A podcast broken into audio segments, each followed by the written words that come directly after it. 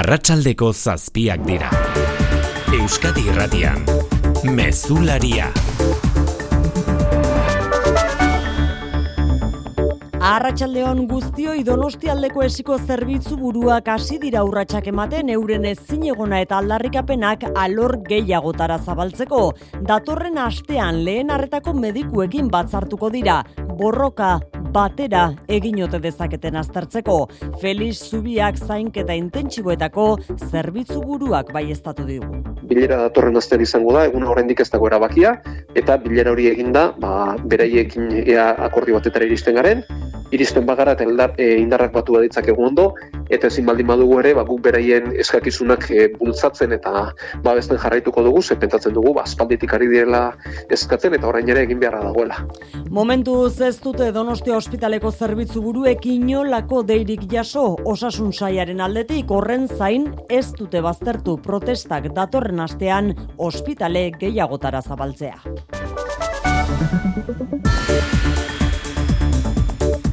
Donostialdeko esiaren arira osakidetzan duela astebete krisia lehertu eta hain zuzen astebetera hitz egin du gaur Inigo Urkullu lehendakariak lasaitasuna eskatu du uste duelako egoera bideratzea lortuko dutela kargugabetzeak berriz logikoak direla dio eurengan konfidantza galdu delako.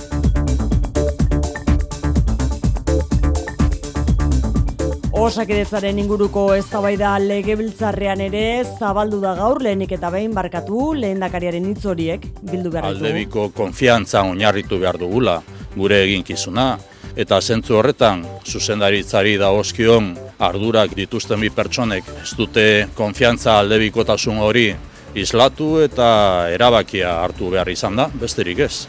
Eta genion bezala osakidetzaren inguruko eztabaida legebiltzarrera ere zabaldu da gaurkoan Mikel Jartza Arratsaldeon. Arratsaldeon oiane. Osoko bilkura berez aurrekontuen eztabaidarako zuzenduta zegoen arren eta hortxe dugu lehenengo gaurko lerroburua. EAJ eta PS gobernukideek atzera bota dituztela oposizioko alderdiek datorren urteko aurrekontuei aurkezturiko osoko zuzenketa kurrenez urren nerea kortajarena EH Bildu, Miren Gorrotxategi Elkarrekin Podemos eta Carlos Iturgaitz PP Ciudadanos. Ez du gaurre kontu hauek gobernu konseilua nora hartu baino lehen hitz egiteko aukerari izan. Nik uste dut etzaretela momentua irakurtzen ari. Berdin duze pasatzen den herri honetan, aurrekontuen egitura ez dala aldatzen. Esaten ez dana inoiz, diru honen zati handi bat zerbitzu publikoen privatizazioari, externalizazioari eta konzertazioari eskentzen zaiola. Herritarrek baliabideak izateko modurik onena zergak murriztea da. Pedro Azpiazu ekonomia sailburuak koherentzia falta aurpegiratu die eta iragarri du oposizioaren zenbait zuzenketa partzial ontzat emango dituztela hogeita mar milioi euroko balioarekin. Tartean garraio etxe bizitza lan eta hezkuntza alorrekoak. Jaurlaritzak amabostegun barru onartuko ditu 2000 eta hogeita iruko behinbetiko aurrekontua. Espainiako diputatuen kongresuan berriz, zigor kodearen erreformak zalaparta sortu du, sedizio delituaren ondotik heldu baitira, beste hainbat zigor aldatzeko proposamenak, tartean diru publikoa bidegabe erabiltzaren zigorra zehatzago ezagutu dugu gaur, organo judizialak berritzari buruzko lege erreforma ere proposatu da. Eta blokea hori usten dioten epaileak zigortzea aurre ikusten du aldaketa horrek. Epaileek bere ala egin dute horren kontra. Errezek berriz diru publikoa bidegabe erabiltzaren zigorra hiru urtera murriztu nahiko luke prozeseko zigortuen mesedetan. Sozialistak eta Unidas Podemos pres daude eztabaidarako. Bi milioi eta berreun mila kilo bilduta Euskal Herriko elikagai bankuek azaroko kanpaina bereziaren balorazio positiboa egin dute. Urren ez urren entzun, Amaia Uberoaga Bizkaia, Nafarroa eta Gipuzkoako bankuetako ordezkaria. Kampaina hona izan dela. Justo, justo, hortxe aia gara. Guk uste genuen joan den urtean bezala izango zela, baino pixka bat gehiago atera ditugu, beraz, pozik. Oso pozik daude, martze honetan urtea ona izango dela. Paraldeko Azkurri Bankoan valorazio on bat egiten dugu. Janari eta bonuetan bildutako elikagaien guztizko kopurua da 2,2 milioikoa, bizkaian gehien bederatzireun mila kilo inguru. Inflazioak bizitzaren garestitzea eragin duen honetan giltzarria zen udazkeneko bilketa, jasotakoarekin maiatzera arte irautea espero dute. Eta algortara egin behar dugu jarraian, lapurreta izan da arratsaldean banketxe batean eder karrero inguruan dabil, arratsalde hon eder, konta iguzu? Arratxaldeon bai, ba, ez beharra gaur arratsaldeko irua kaldera jazo da. Bi pertsona sarriko baso kale honetan dagoen banketxean sartu dira, eta bertan zegoen diru kopuru handia eraman dute ustez, eun mila euro inguru lapurtu dute. Ertzaintza heldu denerako lapurrek iesari ekin diote, oraindik ez dakite nora ies egin ote dute. Ez beharra gertatu den unean, sei langile ziren barnean, baina dakigunez, ez da zauriturik egon. Hala ere, ambulantzia udaltzainekin batera gerturatu da. Bizilagunak harrituta agertu dira, entzun. Ez, ke ba, ke ba, baina nola egin dagoete ba? Ez, e, mila euro? No me entera de nada, de nada. Gutxi algortako auzoan, banketxeko bi kutsazainetan banku eragiketak egin daitezke normaltasunez eta ez da kalterik antzematen ez kanpoaldean ez barrukaldean. Ez dugu xeetazun gehiago momentuz guzti hau argitzeko ertzaintzak ikerketa zabaldu du. Hori seberentz beraz une honetako egoera algortan zauriturik gudakigula ez da bat ere izan. Kiroletan, Jon Altuna, Arratxaldeon. Arratxaldeon, oiane. Ez ustekoa orain txebertan iritsi zaigu Katarretik, Brasil gaindituta, Kroazia baita finalerdietarako selkatu den lehen taldea. Penaltietan kanporatu du Brasil txapelketa irabazteko hautagai nagusia. Partida utxean bukatu da luzapenean sartu dituzte golak Neymarrek eta Petkovicek. Bana amaitu dute eta penaltietan tentsioa erabatekoa zen. Libakovic atezain espezialista agertu da gelditu egin dio lehen jaurtik eta Rodrigori eta Markinosek zutoinera bota du. Kroazia beraz finalerdietan da. Zortzietan ordu bete barru hasiko da Herbeerak eta Argentinaren arteko partida. Saskibaloian Baskoniak Munitzeko Bayern jasoko du Euroligako amabigarren jardunaldian, zazpigarren garaipena nahi dute arabarrek top sortzian sendotzeko, eta txirrendularitzan Xavier Mikel eta eneko itzazparren anaiek Euskaltel Euskadin korrituko dute. Laboral kutsak babestuta, eguraldia eta trafikoa. Eguraldiaren iragarpena euskalmeten Jonan Derrarriaga Arratsaldeon. Kaixo Arratsaldeon, ostirala giro guztiarekin amaituko dugu. Euria denean egingo du eta iparraldeko aitzea kapurka aire masa hotzagoa ekarriko digu eta elur maila jeisten joango da ondorengo goizaldean mila metro inguruan kokatu arte. Dena den, elur maila beherago egongo den momentuan prezipitazio gutxi espero da eta bihar goizean bertan atertzera egingo du eta ostarteak agertuko dira. Beraz, goizetik aurrera eguraldia lasaia eta argiagoa izango da. Trafikoan arazori bai, Mikel? Bar eta amabostean andoainen iruñera bidean bi bilgailuren arteko istripua izan da eta errei bat oztopatzen ari dira. Eta nola ez Durango nere izango da gaur mezularia irugarren eguna du Durangoko azokak aurten lehen aldiz gaztei zuzenduta gazte estanda izan da gaurkoa mailu odreozola Arratxaldeon. Arratxaldeon ordu bete inguru falta da landako gunean ateak isteko eta jendea azken uner arte Euskal Kulturaren plaza honetan gora eta bera. Gaur gazte estanda eguna izan da hemen Euskara Benturarekin elkarlanean, eun gazte inguru hartu dute parte ekimenean azokara eta Euskal Kulturara gerturatu. Zirati labaien Euskara Bentura elkarteko kidea da. Eta guretzat pozgarria da, ba, beraiek hemen ikustea plaza honetan, Euskararen plazan, eta hori, Euskara bizirik dagoela beraien artean.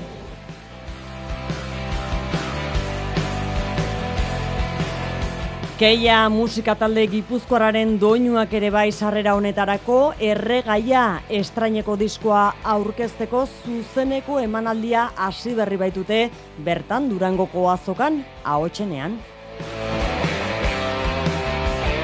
Latzen potenkin Sharon Stoner eta sorkun taldetan aritu diren ibilbide luzeko musikariek osaturiko proiektu berria dakeia, entzuten ari garen abestia damua. Arratxaldeko zazpiak eta bederatzi minutu ditugu, teknikan eta errealizazioan mirari egurtza eta xaberri raola. Euskadi Irratian, Mezularia. Oiane Perez. Astea joan da Donostialdeko esiko zuzendari kudeatzailea eta zuzendari medikua kargu gabetu zituztenetik eta piztutako gatazkaz lehen da biziko zitzegin du gaur inigo urkullu lehen dakariak Eusko Legebiltzarraren atarian. Lasaitasuna eskatu dio osasun profesionalei eta baita herritarrei ere izan ere berritsi du osasun sistema hobetzeko aleginean konfidantza ezak eragin dituela kargu gabetzeak ez dela beste zer izan maialen narratibel konta iguzu. Bai, osasun publikoa bera eta donostialdeko esiaren erreferentzialtasuna hobetzeko lanean ari dela eusko jaurlaritza, lasaitasun mezu hori bidali nahi izan du inigorko jolendakariak. Horretarako, esan du, osasun saiak badu bide horri bat, eta berretsi du lanildo horrekin batez etortzagatik kargu gabetu dituztela donostialdeko zuzendaritzako bikideak. Ez dute konfiantza aldebikotasun hori islatu eta erabakia hartu behar izan da, besterik ez. Bi aldeek borondatea badute egoera bideratzeko eta beraz konfidantza azaldu du urkoiuk naiz eta ez duen zehaztu zein urratxe emango duen horretarako osasun saiak. Giro horretan lasaitasunerako arrazoirik ez dute ikusten oposizioko taldeek eta kritika zorrotzak egin dizkiote jaurlaritzari. EH Bildutik nireak hortajarenak esan du argiari dela gelditzen osakidetza erren dagoela eta hori profesionalek soilik ez erabiltzaileek ere ikusten dutela. Ez dugu guk esaten besteak beste Donostialdeako esiko berroita zazpi zerbitzu burutatik berrogeita bik adierazi dute hori.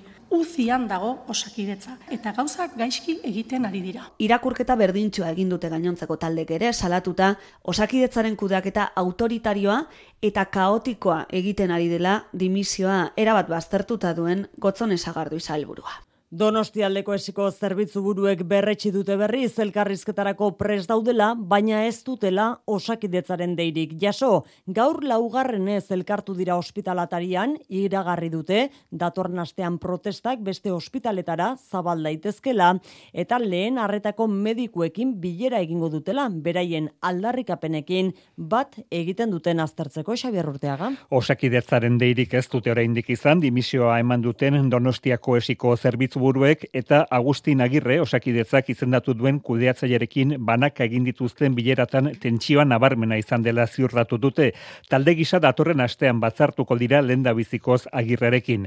Goizean Donostia Hospitalaren atarian egindako laugarren bilkuran Adolfo López de Munain neurologia buruak azaldu du beste erietxe batzuetako profesionalen babesa jasotzen ari direla eta baliteke urrengo astean bilkurak ospital gehiagotan egitea. Con lo que no descartamos que la semana que viene pues posible haya otras concentraciones en la puerta de los hospitales.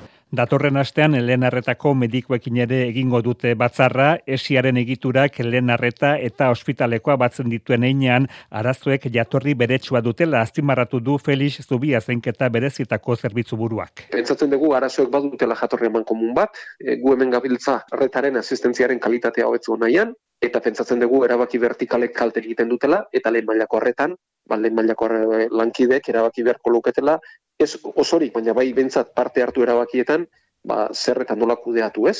Datorren asterako aurrikusitako batzarrek emango dutenaren zain, astelen goizean berriro ere bilkura egingo dute Donostia Hospitalaren atarian.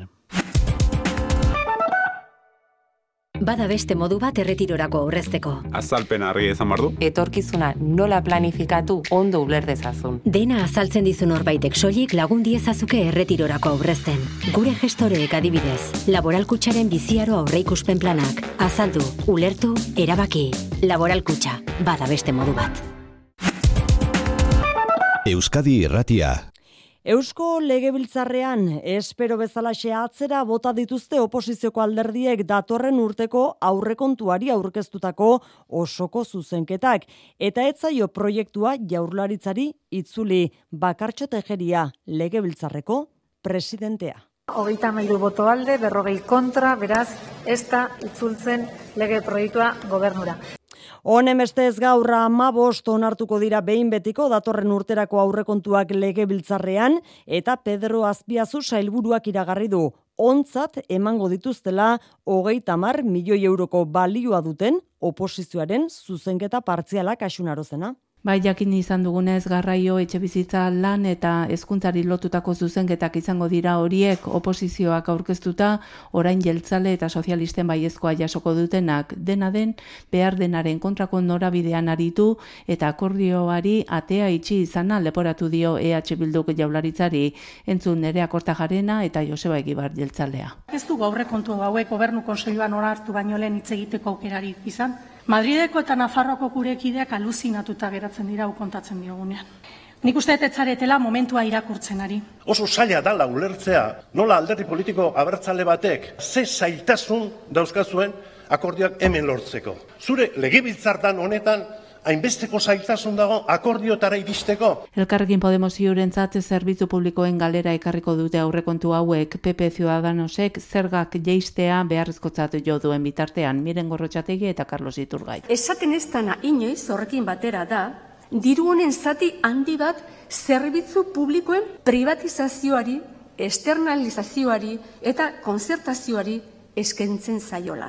Herritarrek baliabideak izateko modurik onena zergak murriztea da. Pedro Azpiazuk eutxi dio Euskadiko ekonomian datorren urtean bi koma bat igotzeko aurre ikuspenari, baina ohartarazi du interes tipoak azkar eta asko igotzen badira, atzeraldi gogor eta luzea etor daitekeela. Diputatuen kongresuan berriz etekina atera nahi diote gobernua sustengatzen duten alderdiek sedizio delitua zigorko detikentzeko prozeduran legean zabaldu den zirrikituari.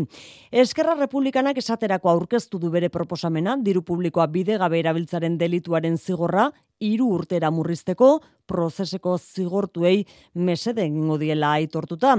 Nola hartu dute gainerako alderdiek hori nerea sarriek Madril? Arratxaldeon, ba, pilota pesoeren eta Unidas Podemos enteiatuan dago orain, eskerraren proposamena mai gainean dutelako, diru publikoa bidega berabiltzeagatik jarritako espetxe zigorra hiru urtera murriztea, zigortutakoak etekin pertsonalik lortu ezpadu Marta Bilalta beneficiaria aquestes persones perquè efectivament ni van apropiar-se de fons públics, ni van enriquir-se... Delitutik administrazio a, desleiala ezabatu nahi dute, peperen 2000 eta amabosteko erreformaren aurreko eszenatukira itzultzeko, izan ere horregatik zigortu zituzten prozeseko buruak. Gobernukidek atea zabaldu diote proposamenari, baina marra gorria argi ezarrita ez dute onartuko, ustelkeriagatik zigortutakoei mesede egiten badie, eta hildo honetan, delitu berria sortzea proposatu dute berreunda berrogeita mar mila euro baino gehiagoko irabaziak lortu eta justifikatu ezin dituzten kargu publikoei, hiru urterainoko espetxe zigorrak ezartzeko Patxi López.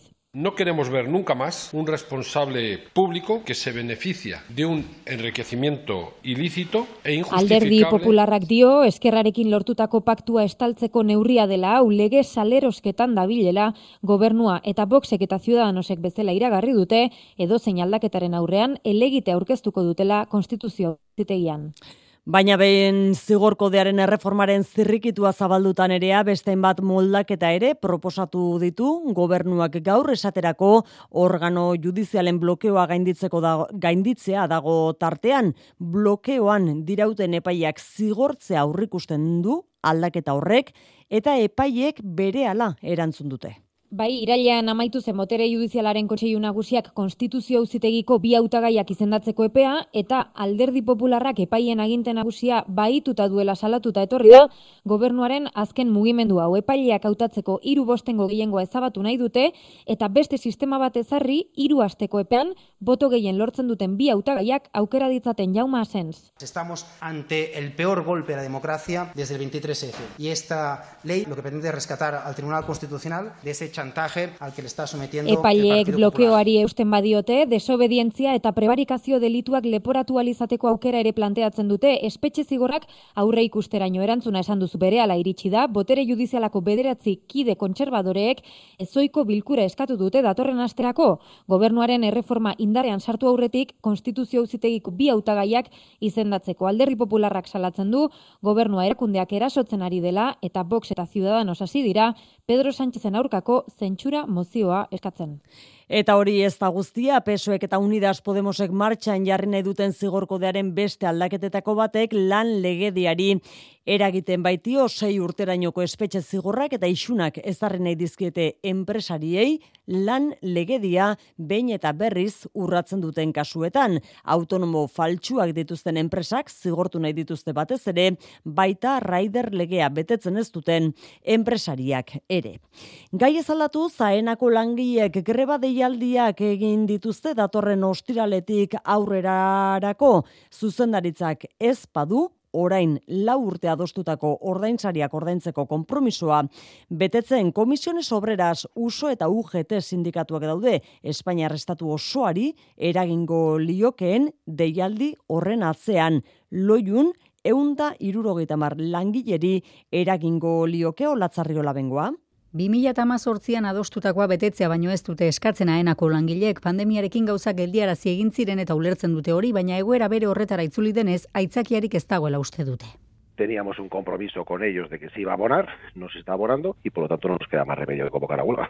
Jose Manuel Lorenzo Loiuko enpresa batzordeko presidentearen hitzetan denbora daramate enpresari beraiekin duen zorrak itatu bezan eskatzen, baina orain arte entzun gorregin du. Horregatik greba deialdien aukera mai gainean abenduaren amasei, amazazpi, hogeita bi eta hogeita iruan izango lirateke goizeko zortzketatik gauer arte eta abenduaren hogeita maikan egun osoz. Enpresak hausnarketa egingo duela espero dute horretara iritsi berrez izateko, baina prest daude bada espada ere. Aldi berean gogoratu dute, hitzarmena negoziatzen ere ari direla eta enpresak oraingoan kale egiten badu, mai horren jarraipena ere arriskuan dagoela eta egoera gatazkatsua ekarriko lukeela horrek datorren urteari begira.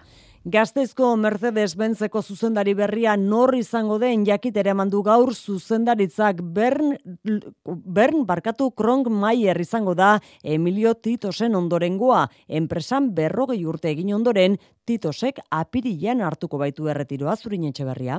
Krotmeierrek hogei urte dara matza Mercedes-Benz taldean eta hainbat goi kargutan ibilitakoa da. Gazteizko lantegia gehiago indartzea eta garatzea izango duela helburu jakinarazi du zuzendaritzak ohar batean izan ere gaineratu dutenez eskarmentu handiko pertsona da Krotmeier. Ohar berean Emilio Titosen ibilbidea goraipatu du zuzendaritzak eta egindako lana eskertu dio. Alicanten Bartzelonatik Marseiara hidrogeno berdea garraiatuko duen odia aurkeztu dute gaur Espainia, Frantzia eta Portugalgo gobernuek 2030 marrerako martxan jarri nahi dutena. Uts egin duen Midcat odiaren alternativa izango litzateke. Hidrogenoarekin batera bestalde bultzada eman nahi zaie Europar Batasuneko interkonexio elektrikoei ere. Bada horretan Emmanuel Macron Frantziako presidenteak iragarri du gatika eta arresela lotuko dituen proiektua 2008 zazpirako gauzatzea adostu dutela Brusela Amaia Portugal. Azkenean HB Met proiektua eraikitzeko lanak ez dira 2008 bosta arte hasiko eta 2008 marrerako burutzea espero dute. Amarkada bukatzerako Bruselaren klima helburuak zorrotzagoak izango direnez, zuzenean hidrogeno berdea garraiatzeko baino ez dute baliatuko. Europar batasuneko energia menpekotasuna murrizteko balioko duela dio Pedro Sánchez Espainiako gobernuko presidente. Dará una mayor seguridad y una autonomía estratégica. Proiektuak 2008 milioi euroko kostua izan dezakela kalkulatu dute, erdia Bruselak finantzatzea bada aukera izan ere ionen amabosterako egitasmoa Europar batasuneko interes komuneko proiektuen zerrendan sartzea eskatuko dute. Eskaerari harrera ona egin dio Ursula von der Leyen batzordearen presidenteak. The Iberian Peninsula Interes komuneko proiektuen zerrenda horretan badagoen beste egitasmo bati ere bultzada ematea adostu dute, argindar interkonexioei buruzkoa kasu honetan Gatika eta Arroxela artean, Emmanuel Macron. Qui est la nouvelle interconnexion électrique dans le golfe de Gascogne, qui est la 2008 zazpirako martxan egongo dela esan du Frantziako presidenteak. Nafarroan berriz, energi berri izeneko diru laguntza aurkeztu du gobernuak guztira laurogeita amabi milioi euroko aurrekontua duena herritarrei administrazio publikoari eta enpresei zuzendutakoa. Helburu nagusia da energiaren gain kostuari aurre egiteko laguntza eskaintzea eta trantsizio energetikoan laguntzea. Bide horretan Mikel Irujo garapen ekonomikoko kontseilariak azaldu du aurten emeretzi proiektu berriztagarriri baimena eman diela foru gobernuak. Neguko bilketa handiak arindu du Euskal Herriko elikagai bankuek bizi duten egoera kezkagarria. Oroar pozik dira jasotakoarekin, helburura era bat iritsi ez diren arren. Bizkaiak gaur egin du balantzea ber bederatzireun mila kilo janari inguru baliatu izango dituzte ondorengo hilebetetan bildutakoak eta diru bonoak kontuan izan da. Milioi bateko helburutik gertu geratu dira beraz batzuk eta beste besteak batuta. Gainontzeko euskal lurraldetan ere, nahikoa pozik hitz egin digute, Ipar Euskal Herrian bereziki irati barrenak bildu ditu datu guztiak. Inflazio eta prezio gorakada dela eta ezekiten nolako erantzuna izango zuen aurtengo bilketan diak, baina Euskal Herriko elikagai bankuak pozik, oso pozik herritarrek egindako doaintzekin.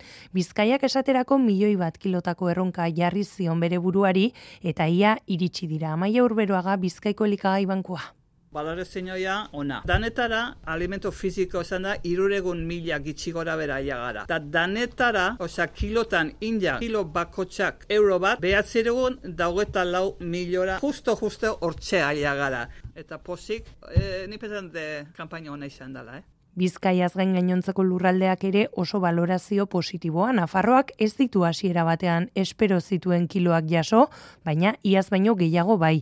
Gipuzkoak janari bonuen datuen faltan, seireun mila kilotik gora jaso ditu. Iparraldean ere, helburutik oso gertu. Mariluz Murgialdai, Juan Joa Munarriz eta Fili Klaveri, Nafarroa, Gipuzkoa eta Iparraldeko elikagai bankuetako kideak guk uste genuen joan den urtean bezala izango zela, baino pixka bat gehiago atera ditugu, beraz, pozik. Zeiru mila kilo gutxi gora bera, eta orduan oso pozik daude, eta uste dugu martxe hontan urtea ona izango dela. Paraldeko askurri bankoan eh, aurten egun eta ameka tona pasatuik egin ditugu, kasik egun eta hogei egango nuke, beraz valorazio onbat eh, egiten dugu. Araban ere berrogeita mar mila kilo eta egun da berrogeita mar mila eurotik gora bildu dituzte, biltegi guztiak beteta, jasotakoarekin maiatzera arte irautea espero dute. Amabo osturteko espetxe zigorra ezarri zaio 2008an Castro Urdialesen bere bikotekidea hiltzuen emakumeari gogoratuko dugu gizonezkoaren gorpua ez dela oraindik ere. Agertu burua berriz lagun bati oparitu zion bere bikotekidearen ondasuna eta dirua bere ganatu nahi izana leporatu dio epaimaiak peruarregi. Epaiketan ondorio ostatu dutenaren arabera probetxu ekonomikoa lortzeko helburuz hil zuen bikotea bere testamentuan oinordeko unibertsal bezala izendatua izan zela medio. 2000 eta emeretzian gizona hil ondoren gorpua desagerrarazi zuen emakumeak burua izan ezik. Errudunaren lagun batek aurkitu zuen gero pakete batean gordeta. Pakete hori errudunak berak eman zion lagunari jostailu sexualak zirela esanez gero bere etxea arakatzen bazuten ez aurkitzeko. Ekintza honen zergatia ez du azaldu kondenatuak bai ordea gaineratu epaileak testamentua jasoal izateko hildakoa identifikatu behar litzatekeela eta errudunak buruan onbaiten utziko zuenaren hipotesia azpimarratu du epaileak gero aurkitu zezaten eta berak ondasuna jaso zezan. Epaileak erruduna homizidio baten egilezat jo duen arren, salaketek hilketa delitua eskatzen zuten, baina ez da alagertatu gizona bere burua defendatu ezinik utziko zuen diazepam dosia eman zitzaionaren frogarik ez baita aurkitu. Bat gutxiez eta hiru virus pilatu dira urtengo udazkenean gure artean horren erakusle Frantzian atzo Emmanuel Macron musukoarekin ikusi genuela. Agintarien gantik mezua, beraz, leku itxietan erabiltzea gomendagarria dela berriz ere musuko hori. Egoera horren aurrean Baionako ospitaleko pediatria zerbitzuak adibidez, plan zuria ezarri du bronkiolitis kasuengatik ezagutu dezagun egoera Baiona Andonelizeaga. Frantzien baino desente gutxiago, baina hala ere COVID intzidentzia zazpiron eta sortzikoa de departamentuan, kasu harina gehien gehienak ospitalean ezpeita horrengoz COVID-arekin emendatzik sentitu. Hori bai, gripe arruntarekin eta bronkiolitisarekin, irurekin, badak eskatzekorik. Baionako ospitalean berrogei aur hartatzen dituzte orain bronkiolitisaren gatik. Joritz Bergaretxe medikua. Pediatrikoan neko gaizki daudela eta musuko azari ginela ere gurasoek e, aur txikia dauzkaten gurasoek e, musukoa jarri dezatela katarro txiki bada daukatelarik, zen eta guretzat katarro txiki bada, baina aurrentzat nahiko larriago izaten laur. Beste gomendio edo eskaera osasun langilei gauzak erraztea mundu guztiak orain dena bere ala nahi baitu. Badogori, ba, bere, bere alatasun bat e, medikuaren eritzia bukateko eta jendeak zeltasuna duzka itxuiteko.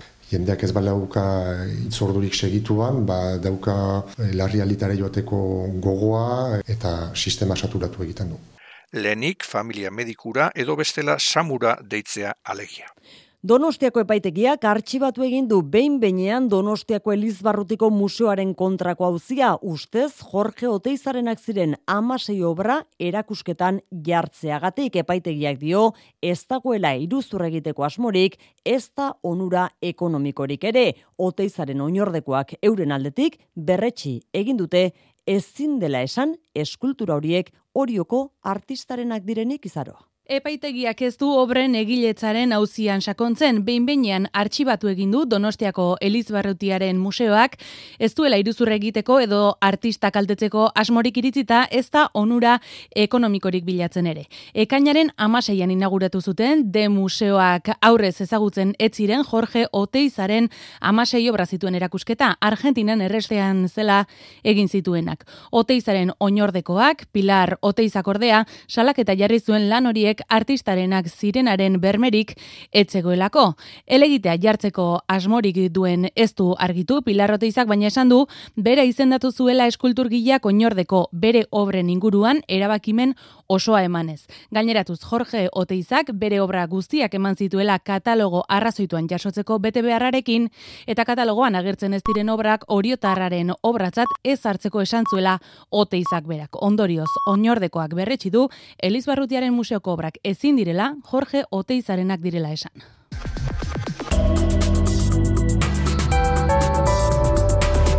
Euskadi Irratian, eguraldia eta trafikoa. Maite alustiza errepidetan hola dago egoera? Badi oraindik andoainen, ama bost errepidean iruñe aldera, arratxeldeko zazpietan aipatu dugu bi bilgaiuk istripua izan dutela eta errei bat itxita dago oraindik segurtasun saiaren arabera. Eguraldiaren iragarpena euskalmeten Jonander Arriagak. Ostirala giro guztiarekin amaituko dugu. Euria denean egingo du eta iparraldeko aitzea kapurka aire masa hotzagoa ekarriko digu eta elur maila geizten joango da ondorengo goizaldean mila metro inguruan kokatu arte. Dena den elur maila beherago egongo den momentuan prezipitazio gutxi espero da eta bihar goizean bertan atertzera egingo du eta ostarteak agertuko dira. Beraz goizetik aurrera eguraldia lasaia eta argiagoa izango da.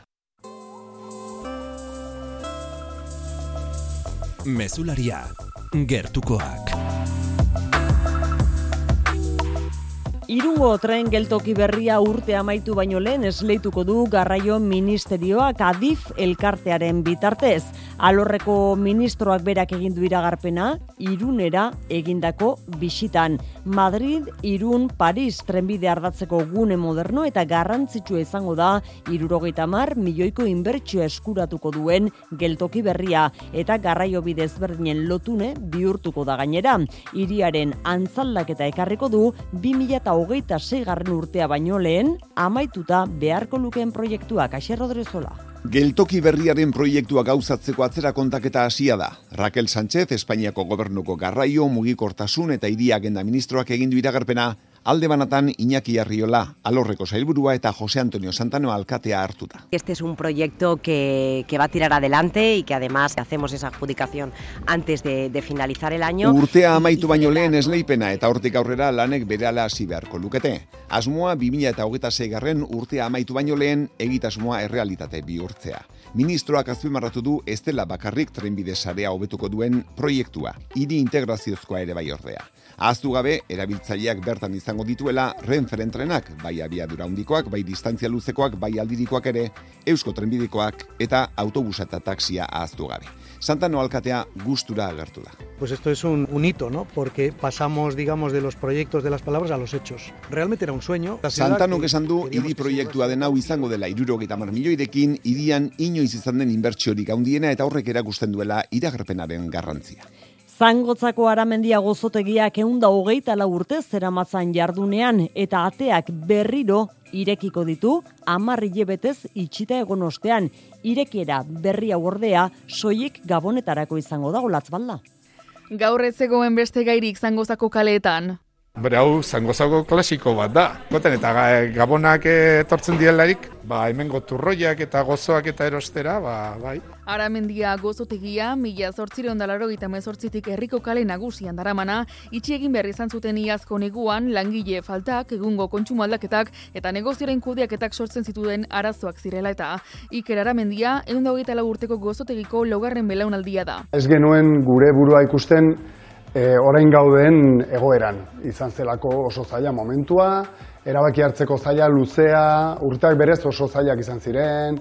Egoera oso desberdina izan dute gaur, goiz-goizetik gozotegiko labeak martxan izan dira, eta barboak, pastak eta bestelako gozoekin bete dute, okindegiko erakusleioa gozozalen gusturako, eta bizilagunak ez ezik, une gozoa bizi dute langileek. Urduri ginen, e, zera, zerila sartuta, ez? Eta bai momentu, hoietako momentu batean, bai izan zen, como, ostras, e, sentimendu asko, ez?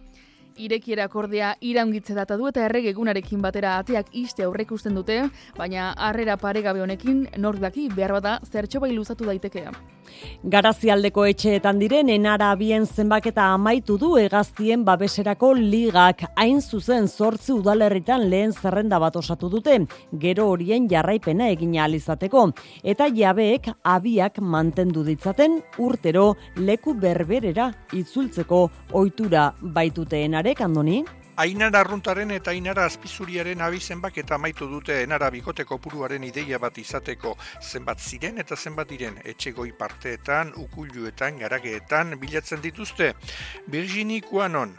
Surtout faire participer la population et, la, et les sensibiliser. Parte hartzea eta sensibilizatzea batez ere ez ditzaten kendu ez jabeek, ez etxe margotzaileek ohitura txar hori baitute.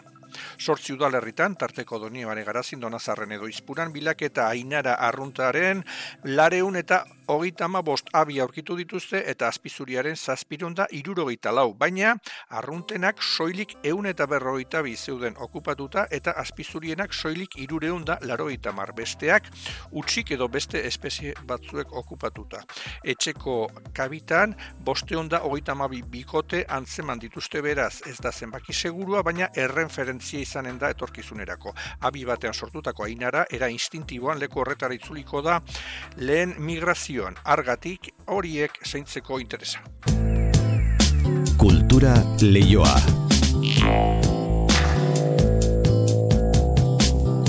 Kulturan itzordu nagusia Duroan gondugu gaurkoan ere hirugarren eguna du Durangoko azokak eta aurten lehen aldiz gaztei zuzendutako eguna antolatu dute. Gazte estanda izan da beraz gaurkoa egunaren kronika mailu derrezolak. Durangoko azokan irugarren eguna bukatzear gaur ere jendea etenik gabe landako gunean eta baita honen inguruan antolatzen diren kultur ekitaldietan ere. Gazte estandak hartu du azoka eta bere ingurua. Azokak berak Euskara Benturarekin batera antolatuta eun gazte inguruk bisitatu dute landako gunea jola seginez. Irune dela maza Euskara Benturako koordinatzailea da. Bueno, elkarlanean Durangoko azokakoekin, ba, bueno, ikusten genuen eurak eure haien partetik e, ba, bueno, gazteak ez direlako hainbeste hurbiltzen azokara eta gure partetik ba, bueno, e, data garrantzitsua da, ez, e, Durango kasoko euskararen plaza eta guretzako ere ba, bueno, e, e, espedizioera hartzea gazteak ba, ba, bueno, momentu honetan garrantzitsua eta gaztez bete da goizean irudienea EITB-ren archipelagoa podcastaren bigarren denboraldiaren aurkezpenean. Lehenengo denboraldi arrakastatxuaren ondoren, emozioz beterik dator bigarrena, astelenetik aurrera, entzungai izango dena Martin Etxeberria gidoilarietako bat da. Bigarrengo denboraldi honetan, ez dut spoilerrek ingo, eh? E, ba, pixkat, durangoko azokak estanda leloa duen bezala, ba, esango nuke baitere archipelagoak estanda egiten dula. Ba, ritmo aldetik, akzio aldetik, aurrengoa gehiago kokatuta baldemaz egon Euskal Archipelagoa bertan, ba, olatuen ondoren, ba, nola gatu izan mundua eta pertsonaiak eta bar, ba, bigarren honetan ja gehiago moitzen da, inkluso eh, Euskal Archipelagoetik ere irteten da, eta bueno, nola baiteko estanda bada, ba. irugarrena, ba, ba irugarrena konklusio bakarri beharko du. Irudienean bezala, etengabekoa izan da gaur ere, sagugan baran edo ta hotxenean antolatu diren kulturekitaldiak. Egunari amaiera mateko, maizek eta espalak taldeak zuzeneko bana eskainiko dute plateruenan. Hori dunangon ondarruko beiko zinik kabareta bueltan da berriz biurteko utxune pandemikoaren ondoren. Hirugarren edizioa da, herritarrek irrikaz espero dutena gainera, aurreko biek sekulako arrakasta izan baitzuten. Lehen emanaldia gaur bertan izango da ikerzabala. Ironia, umorea eta ikutu erotikoak elkarren ondoan eseneratuko dira beiko sinik kabaretean eta hirugarren edizioa denean ez dago txurik truarik gabe izenburu magnetikoa jarri zaio. Kabaret hau ondarruko herrian erabateko arrakasta izan da aurreko urteetan. Hane elordi eta entzungo dugun Fede Badiola dira kabaret honetako gitariak. Ez dago pentsatuta bakarrik ondarrotaren zat, eh? egiz esan, eh, hasieran bai, baina gero hau zabalduen, je, eskualdeko jendi etorten da, kanpo tipe etortzen da jendi, ba, Bilbo ingurutik, Durango ingurutik, batan esagunaren lagunaren laguna. Inez Uriarte eta Paco Hernandok zuzendua beiko ezin diren ezaugarri da herriko bertako talentua esenan jartzen dela. Eta gero, dantzari gaztat, gaztitak hau aurten, generazioei ezberdinan, belaunaldi ezberdinan arteko ustarketa bat egin, enez e, Ximeno, Igor Baroja, Naia Mandia, Nerean Sola, Naia Arrasateren koreografiapean. Eta artista gonbidatuak maila handikoak direla nabarmendu da aurtengoan. Hortzi Acosta, olako akrobata bat, Zirko de Solein eta ibili dana, Lady Pituka, beste olako pole eta e, olako ginasta erotika bat, eta bi gaiar, kantaten da dena, saxu joten da dena, Kabareta egin zen azken urtean lau mila pertsona inguru batu ziren guztira. Aurten gehiago izan daitezen ez da bastertzen, afarietaz gainera baskari batzutan ere egongo baita kabareta ikusteko aukera.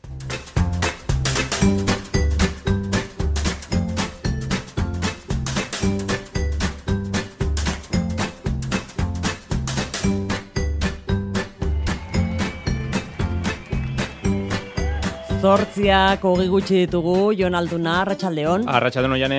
Kiroletan ez ustekoa, Brasil munduko futbol txapelketatik kanpo geratu dela. Kroazia da, final erdietara sartu den lehen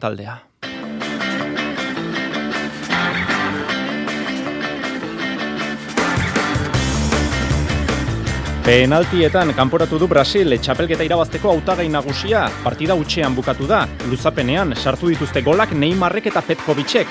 Bana amaitu dute. Eta penaltietan tentsioa erabatekoa zen. Libakovic, atezain espezialista Kroaziarren bermea, agertu da berriro ere, gelditu egin dio lehen jaurtik eta Rodrigori, eta Markinosek zutoinera bota du. Kroazia finalerdietan da. Hogei minutu eskaz barru hasiko da, erbeereak Argentina. Saskibaloian Baskoniak Munitzeko Bayern jasoko du Euroligako amabigarren jardunaldian zazpigarren garaipena nahi dute arabarrek top zortzian sendotzeko. Txirrendularitzan Xavier Mikel eta Enekoitz Azparren anaiek Euskaltel Euskadin korrituko dute. Mendiko bizikletan, Titan Desert lasterketa amaitu da Saudi Arabian, Aimar Zubeldiak bigarren egindu nagusian, Julen Zuberok gaurko etapa garaileak hirugarren. Pilotan binakako txapelketan Elordi Zabaleta, Peio Etxeberria rezusta partida jokatuko da larraintzarren, selkapenaren pimuturrek bat egingo dute gauean. Mendifilm festivalaren aurkezpen ekitaldia egiten ari dira oraintxe Bilbon. Emakumen partaidetza inoiz baino handiagoa izango du aurtengoak bai protagonista zein zuzendarien aldetik. Eta errukbian, eh, joko handa miarritze eta angulemaren artekoa, Frantziako pro de bi maian, lapurtarrak galtzen ari dira, utx eta bost lehen amaika minutuak jokatuta.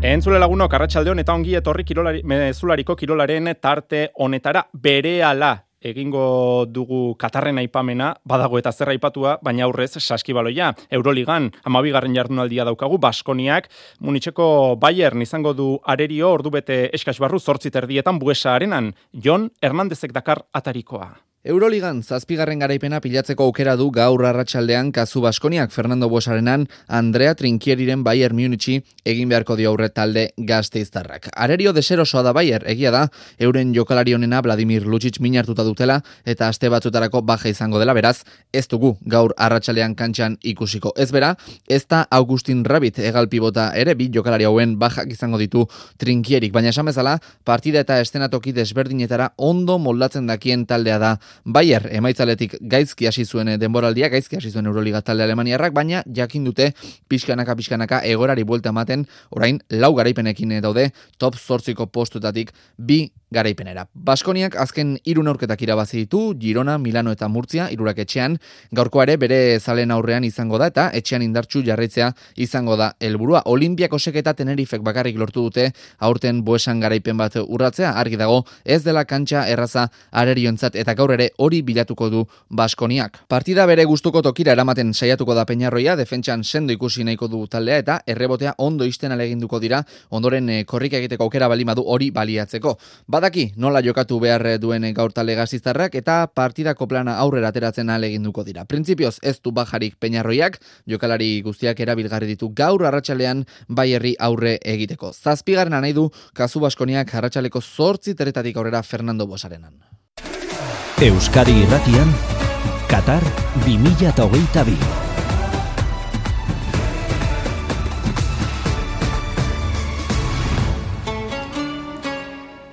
Katarren sorpresa handia izan dugu final laurdenetako lehenengo partidan, finalerdietara selkatu den lehen taldea Kroazia da. Brasil, kanpoan geratu da. Utxean, amaitu da neurketa Kroaziak onde utxi dio, laurogeita mar minutuetan eh, Brasili, luzapenean ordea, jokaldi benetan gogoan garri baten ostean, paretak oinarri izan dituen jokaldi batean, atezaina gorputzarekin engainatuta, Neymarrek gola egin du egun zazpigarren minutuan, baina Kroaziarrak gogorrak dira, Balkandarrak oso dira gogorrak ez dute, fedea izan dute, eta Bruno Petkovicek egun da amazazpigarren minutuan banakoa sartu du. Penaltietan era erabaki da guztia, Brasilek bi utxe egin ditu, Rodrigori, Libakovicek gelditu egin dio lehen penaltia, munduko txapelketa honetan zortzi penalti bota dizkiote Libakovici, eta lau erdiak geratu egin ditu. Eta azkena, Markinosek zutonera bota du. Kroazian eromena eta Brasilen tristura. Radio Split, Kroaziako irratia eta Super Radio Patos, Brasilgoa horren adibide. Samo da je vidimo, Marquinhos ili Livaković, Marquinhos ili Livaković. Vratica!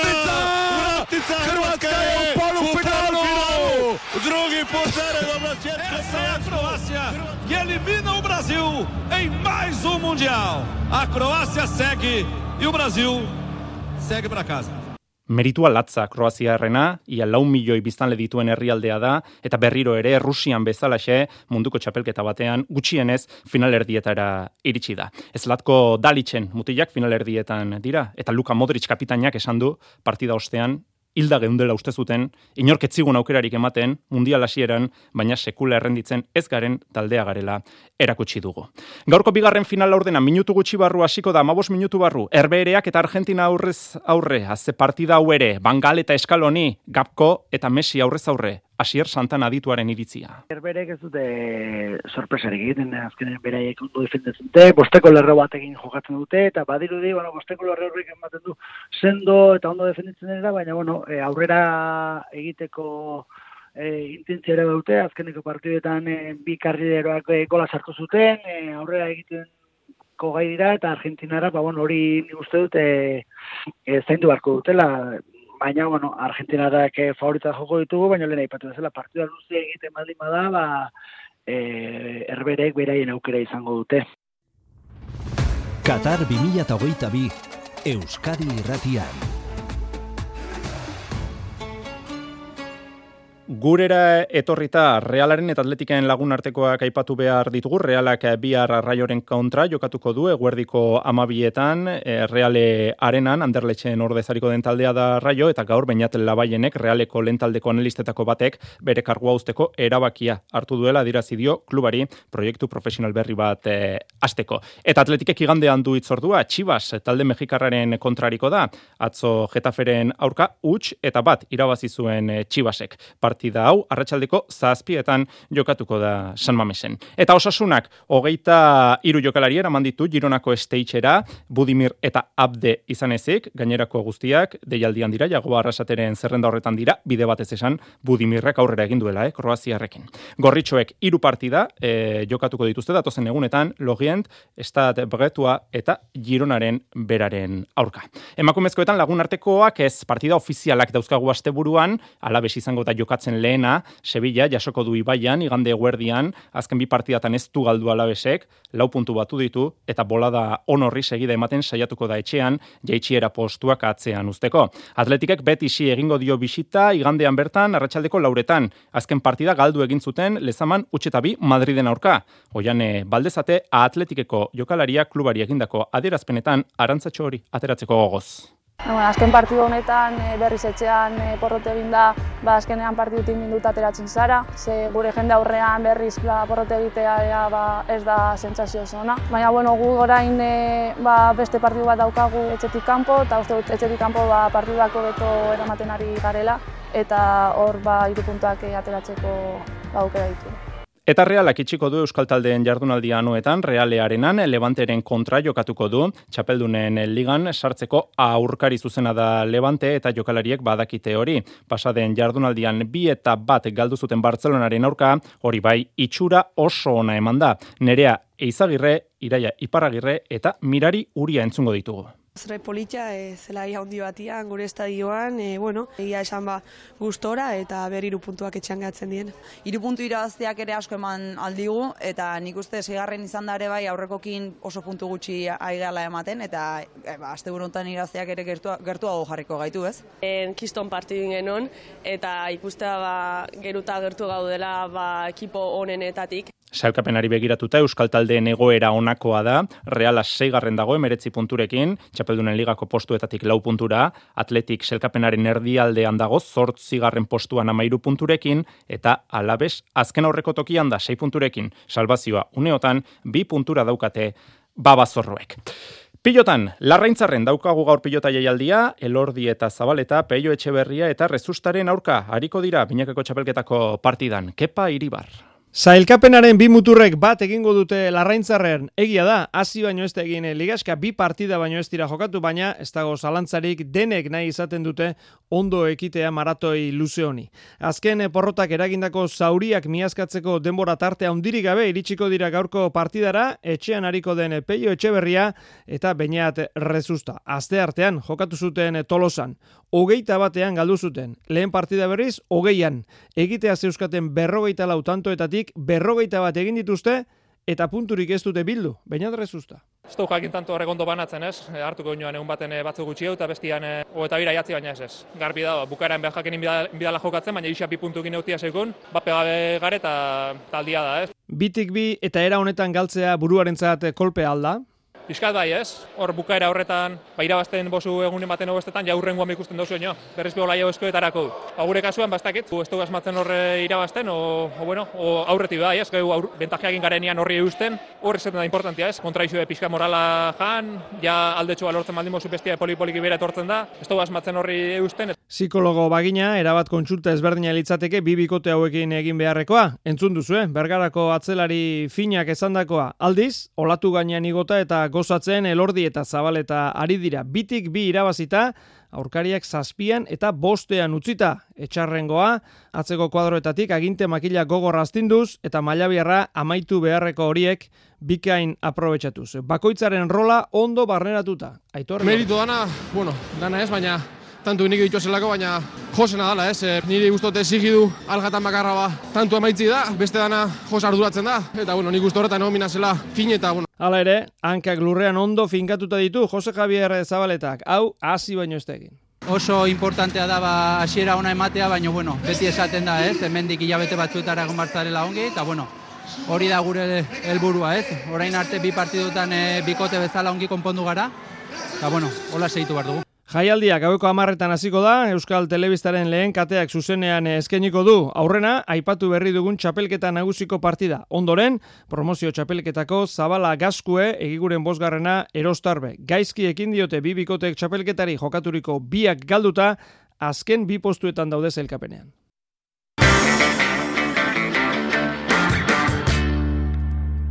Eskubaloian, Besansonen kontra jokatuko du bera-berak igande eguerdian. Irugoleko desabantaia daukate irauli beharra European Ligen aurrera egiteko.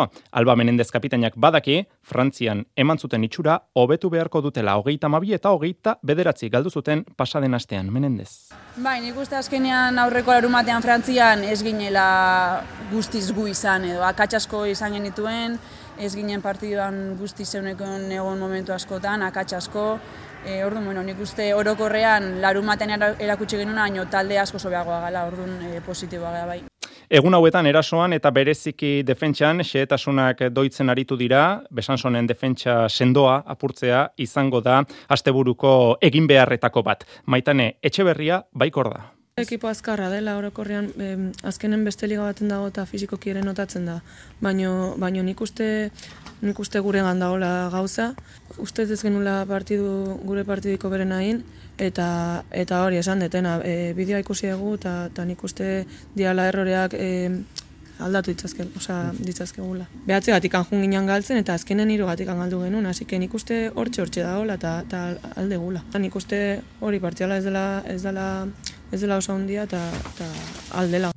Bizirik heldu dira, joaneko partidako azken atxean, berpiztu egin zirelako. Azken amar minutuetan, hiru eta bederatziko partziala sartu zuten, eta horrek mantendu ditu kanporaketan eh, bizirik. Orduko hartan, ez bezala, igandean, zalen, berotasuna izango dute, gaska betetzeko zorian da, sarrera oso gutxi geratzen dira saltzeke, egun bat besterik ez, kiro aparte espero da menendez. Azkenean hori eskertzeko da, e, afizioak ikusten du e, ba, bueno, bere berotasunakin laguntzea duela eta, eta jo, e, espero dut e, guk disfrutatzea pistan, biek gradan eta hau festa bat izatea. Superamara bera berak iru golengatik irabazten badu ez da luzapenik izango zuzenean, emaitza edozen izan da ere, penaltietan erabakiko da kanporaketa. Txerrendularitzan, Euskaltel Euskadik bifitxaketaren berri emandu gaur, Xavier Mikel eta Enekoitz Azparren anaiak talde laranjan hariko dira. Xavier Mikelek beste urte bete egingo du Euskaltelen, kontratua berritu du, eta Enekoitzek bi urterako sinatu du. Estreneko urtea izango du profesionaletan, laboral kutsatik emandu jauzia profesionaletara. Xavier Mikel Azparrenen kasuan, zalantza zegoen, merkatuan beste talde batera joango ote zen, baina azkenean etxean gelditu da. Egia konbertsazioak egon zehala urtean zehar, ba, normala bezala, baina, bueno, e, azken finean ez ziren gehiagora jun, eta nituen aukeretatik, ba, aukera honena hau zen, azkenean anaia eta niretzat kontratua eskaintzen ziguten, e, batera korritzeko aukera, eta etxean jarritzeko aukera, ez. Eneko itzazparren entzat, lehen pedalkadak izango dira profesionaletan, afizionatu mailan lantxukuna egin ostean, iritsi zaio saria. Anaiaren babesa izango du gainera, eneko itzazparren. E, txikitatik e, ukitzen duzun ametsa da, eta kriston iluzioz ba, esperientzia hori bizitzea, eta alik eta gogotxuen astea. Eta nahiak inaztea ba, oso pozik ez, Azke, azkenean ez dugu inoiz ekipo baten e, konpartitu kilometrok eta bueno, e, esperientzia oso polita eta gaina laguntza ezin hobeakin. Mendi bizikletan amaitu da Titan Desert, eh, Saudi Arabian jokatu den proba, goizean eh, amaitu da, David Balero nagusitu da gizonezkoetan, emakumezkoetan, Ariadna Rodenas izan da onena, lehen egunetik lider izan dira eta amaierar arte utzi diote. Aimar Zubeldia bigarren izan da sailkapen nagusian, eta Julen Zubero, gaur etapa irabazit duena, irugarren, entzun dezagun, Zubero. Azkenean, e, orokorrean e, posik egoteko moduko titana da, etapa irabazi da, generalean birugarren, Aimar bai bigarren geratu da generalean, beste etapa bat irabazi da, da bueno, talde modura ba, ba oso posik egoteko moduan. Mendifilm Festivala hasi berria da, hasiera ekitaldia murgilduta gaude, garazi, karrera, kaixo, Arratxaldeon. Arratxaldeon, Jon. Bai, ba, gaur hasi eta abenduaren emezortzian bukatuko da, amabosgarren mendifilm jaialdia Bilbon. Nazioarteko mendi abentura muturreko kirol eta natura zinemaldian, orotara berrogeita meretzi film emango dituzte. Berrogeita masei zail ofizialean, bi zabalaldi zailean eta mendifilm bizkaia ternua bekaira baziduen film laburra. Hori guztiak bebeka aretoan Euskalduna jauregian eta azkuna zentroko goleem zinemetan ikusial izango dira. Mendi filmeko zuzenari den Javier Baraiazarrak hausia aipatu zuen prentxaurrekoan, entzun. Festival honetan zerbait azpimarratu nahi baldin badugu, urtetik urtera e, gerota lan gehiago jaso izan ditugu, emakumeek eginda, emakumeek protagonizatuta, baina urtengo da zoragarria. Hartu un posa ikaragarria. Aurreko aldian bezala Euskal Herritarrek parte hartzen duten filmak izango dira aurten ere. Besteak beste honako hauek izango ditugu euskaraz. Aleix Areizagaren itzala, Mikel Gurraren Eltzear eta Julen Zubietaren Agur Hartzain. Bestalde Aner Etxeberriaren Joi, Felipe Zagirreren Iabril El Buscador de Luz, Janire Etxeberriaren Iretargi eta Pirineistas Mujeres y Montañas ere eskainiko dira. Filmez gain lau itzaldi emango dituzte eta hori gutxi balitz bezala hiru erakusketare antolatu dituzte. Jaialdiko sarrerak eskuragarri daude beraien webguneko atarian. Eta azken eh, txampan errugbia joko handa Frantziako Pro de Ligan eh, partida, miarritzeren partida, etxean angulemeren aurka jokatzen eta galtzen ari da, hogeita bosgarren minutuan zazpi eta zortzi ari da talde lapurtarra galtzen eta baionako abironek Europan, European Challenge txekapean, eskarletxen aurka jokatuko du galesen igandean arratsaldeko lauretan. Olatzi doate. Baionarrak joango dira gales aldera, eskarleteko taldearen kontra jokatzeko, eta ondokoan italiarrak etorriko dira honera, eh, jandozera baionara, eh, trebizoko italiarrak, baina baionak ez du batera emitzorik txapaketa hortan, hor eh, helburua izango da, ba, gehien baliatu diren jokalariak pausan ezartzea eta prestatzea, ba, bendu bukaran izango duten beste partida hori, eta bitartean ere, joan asten errangin nuen, e, galduzuela bere txantxo egile nagusia baionak, gaetan zermen ba, lot gailuak hau ditu, zei zazpi labete eskatzen da, bera, sasuna bukatua beretako, Argentinarrak e, hartu du bere lekua e, joan den astean, baina badakigu ere urtarrilean joango dela, eta jakin berri dugu ere baiona ba, australiar baten gibeletik dagoela, nazioarteko jokalari baten gibeletik, joker medikal gisa, ba, aizu baitu, eh, jokalari bat luzazko batzen delarik beste bat hartzeko aukera ematen du araudiak, eta horren bila da bilera, ikusiko noiz etortzen den, eta ea bi partida hauetan ba, prestatzen alduten albezain ongi, abendu bukaerako eta urtarri lazapenik. Eta zazpiko errukbian, Espainiako selekzioak, amaia erbinarekin galdu egin du Irlandaren kontra hogeita amabi eta amabi Cape Towneko txapelketan. Eta badmintonean aipamena, Clara Azurmendi, Kanadako nazioarteko txapelketan, binakakoan final laurdenetarako selkatu da. Iluntzeko zortziak dira. Euskadi Irratiko Informazio Zerbitzuak. Albisteak. Arratxaldeon berriz ere guztio idonostialdeko esiko zerbitzu buruak hasi dira urratsak ematen euren ezin egona eta aldarrikapenak alor gehiagotara zabaltzeko. Datorren astean lehen arretako medikuekin batzartuko dira, borroka batera eginote dezaketen aztertzeko. Felix Zubiak zainketa intentsibuetako zerbitzu buruak bai dugu. Momentu ez dute Donostia ospitaleko zerbitzu buruekin eloko deirik jaso, osasun saiaren aldetik, hori ere esan digute, horrez gain, ez dute baztertu protestak datorren astean ospitale gehiagotara zabaltzea.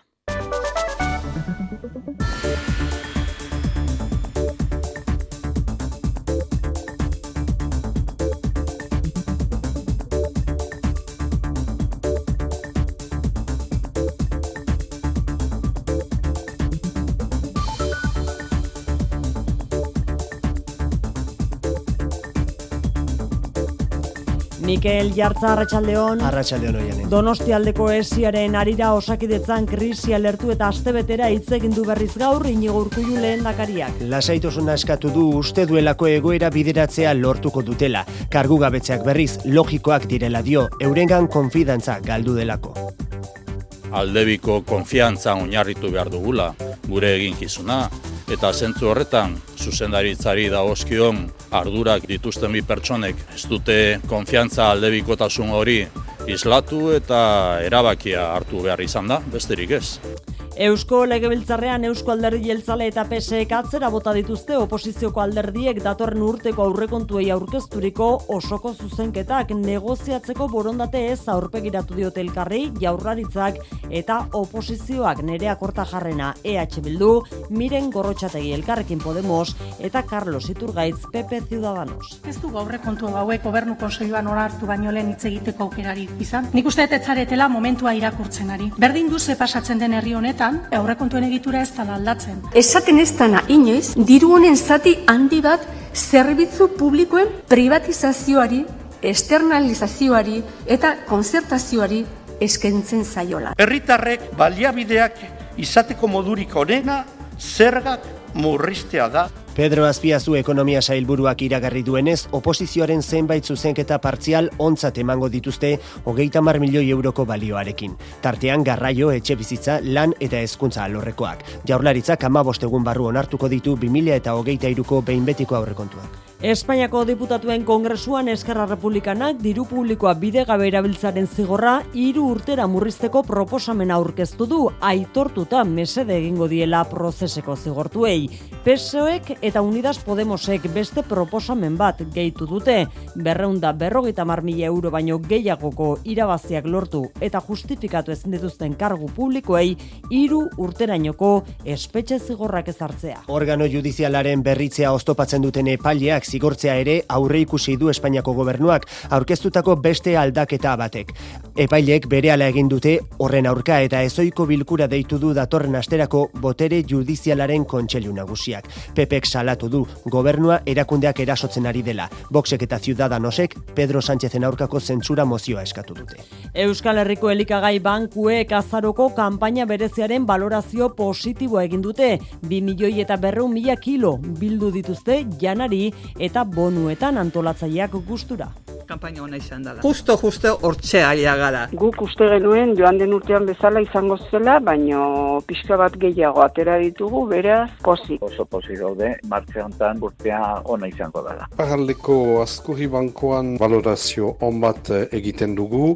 Bizkaian bildu dute gehien bederatziun mila kilo inguru. Inflazioak bizitzaren garestitzea eragin duen honetan, giltzarria zen udazkeneko bilketa, jasotakoarekin maiatzera arte irautea espero dute. Errepidetan Mikel, e, arazorik ez, ezta? Ez arazorik ez, segurtasun saietik adirazi digutenez. Eguraldiari dagokionez ateri izango da biharko egun Euskalmet, Jonan Derrarriaga. Ostirala giro guztiarekin amaituko dugu. Euria denean egingo du eta iparraldeko aitzea kapurka aire masa hotzagoa ekarriko digu eta elur maila jeisten joango da ondorengo goizaldean mila metro inguruan kokatu arte. Dena den, elur maila beherago egongo den momentuan prezipitazio gutxi espero da eta bihar goizean bertan atertzera egingo du eta ostarteak agertuko dira. Beraz, goizetik aurrera eguraldia lasaia eta argiagoa izango da. Besterik ez gure aldetik, asteburua proposa, azken txampan sartuko den Durangoko azoka bisitatzeko datorren hau, mezularia, astelenean izango da hueltan. Ondo izan, asteburuan.